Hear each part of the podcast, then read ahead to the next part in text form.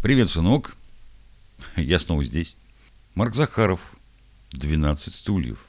Мини-сериал 1976 года. Четыре серии. В главных ролях Андрей Миронов и Анатолий Попанов. Это, я считаю, это лучшая экранизация 12 стульев, это классики Ильфа и Петрова. Их было несколько. Вот был чуть ранее этого фильма, этого мини-сериала был фильм э, с Гамиашвили в главной роли. Там есть два Шура Балаганов, да, и Паниковский. Э, Шура Балаганова играет э, Леонид Куравлев, а Паниковского играет Зиновий Герт. Вот эти двое, они, конечно, сыграли там просто идеально. Это просто пойти вот и убиться веником. Это дуэт такой, ну, мощный.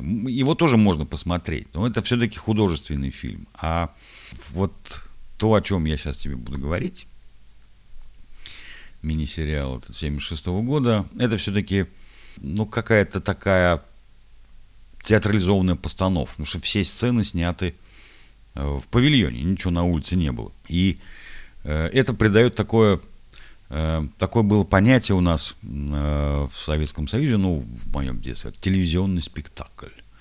Ну, вот, вот то, что приходит прямо на ум, что такое телевизионный спектакль, да, таких вот известных. Следствие ведут знатоки. Телевизионный спектакль. Или э, цикл передач назывался «Этот фантастический мир». Тоже как-нибудь надо тебе показать. Вот, и то, и другое. Э, очень интересные вещи. Сейчас, сейчас снимают по-другому. Да, сейчас тех, техника, технологии другие. Но вот уже в наше время э, сняли фильм тоже «12 стульев». И э, так, я, походу, я запутался. Нет, «Золотой теленок». «Золотой теленок» э, как раз э, вот там Паниковский с Балагановым – вот. Э, в наше время сняли тоже «Золотого теленка». Ну, в современном, там лет 20 назад, наверное, этот фильм сняли. Ну, не знаю, я не в восторге от нового фильма. Ну, вот будем считать, что «12 стульев» всего два фильма. Два.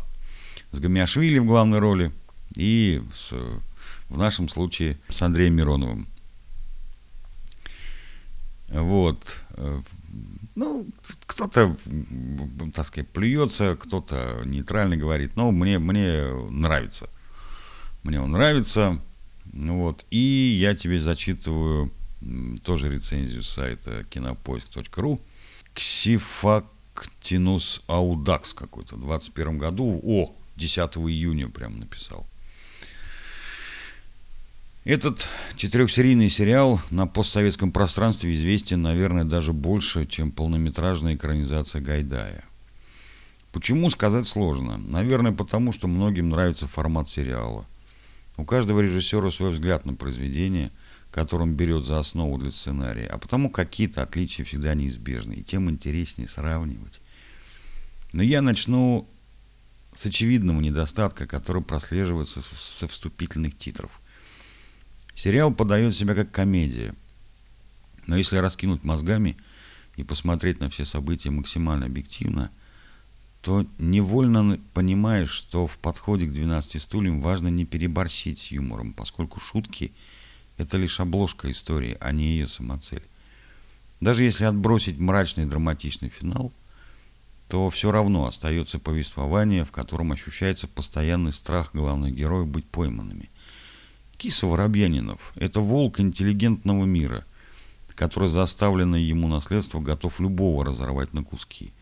Правда, волк этот не такой уж решительный и пускает в ход свои зубы только когда его совсем прижимают к стенке. И поэтому 95% времени своих скитаний киса скулит и обиженно напоминает своему спутнику Остапу Бендеру, что наследником вообще-то является он сам.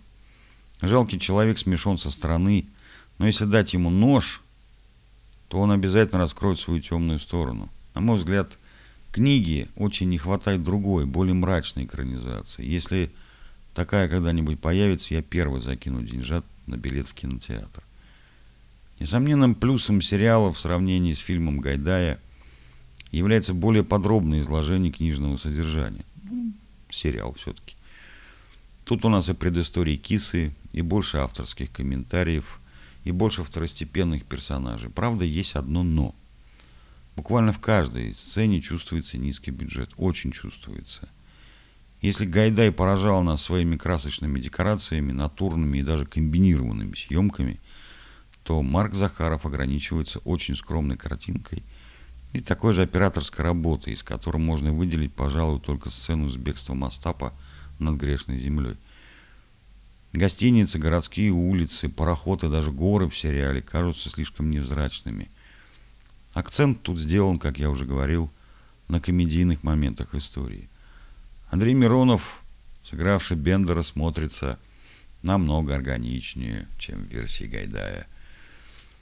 Это, наверное, единственный момент, который однозначно превосходит полнометражный фильм. Сериальный Бендер действительно получился более хватким и цепким, что демонстрирует интонациями голоса, взглядом, движениями и даже просто лежанием на кровати.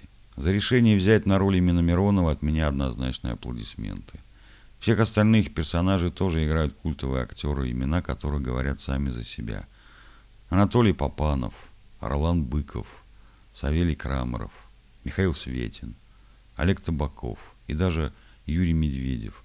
Но хотя кастинг шикарный и выложились все перечисленные на максимум, кроме Миронова гайдаевские образы превзойти не смог никто. Из Попанова и Быкова получились смешные кисы и отец Федор. Но и только. Драматичность и тем более мрачность чувствуется в Попанове лишь в момент финала, а это лучшие сцены с его участием. Рискну предположить, что именно за такое достоверное отчаяние в глазах актера и взяли в сериал. Лично мне Киса в его исполнении больше всего запомнился своим отрицательным э когда Бендер спрашивает его об умении рисовать.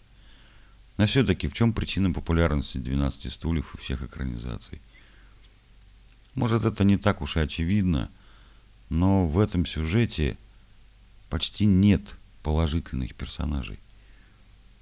Если с Кисой, Остапом и Федором все понятно, то на остальных лишь следует взглянуть без всякой комедийной оболочки. Кто они? Тайные преступники, которые совершают мошеннические махинации в подполье. Всем им противостоит находящаяся где-то за кадром советская власть, но мы понимаем, что она тоже отрицательная. Ведь это та самая власть, которая изгнала всю интеллигенцию, ввела тотальную цензуру за все западное и, собственно, сама дала толчок к появлению таких скрытных преступников. Таким образом, перед нами редчайший, особенно в России, пример сюжета – при ознакомлении с которым читатели и зрители не испытывают кому-то сочувствия, но при этом наблюдают за происходящим с искренним интересом. А, как далеко зайдут преступники. Границ нет, как выясняется.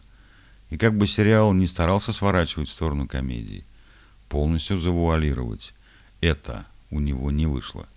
Пускай это не шедевр, как фильм Гайдая, но просмотра он тоже заслуживает. 8 из 10.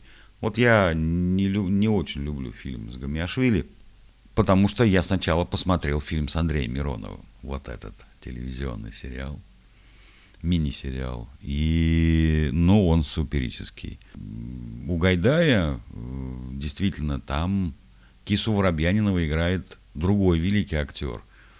Э, я не помню, какое у него имя, но фамилия Филиппов. Вот там, да, там, конечно, мощь. Мощь еще та, да. Но ради чистоты эксперимента мы посмотрим с тобой и то, и другое. Вот, поскольку сейчас у нас шла речь про фильмы Марка Захарова, ну, я тебе про них все рассказал. Там у него есть еще какие-то фильмы, но вот эти все надо посмотреть обязательно. И, ну, желательно, конечно, в такой последовательности. Вот, на сегодня все. Я тебя люблю. Пока.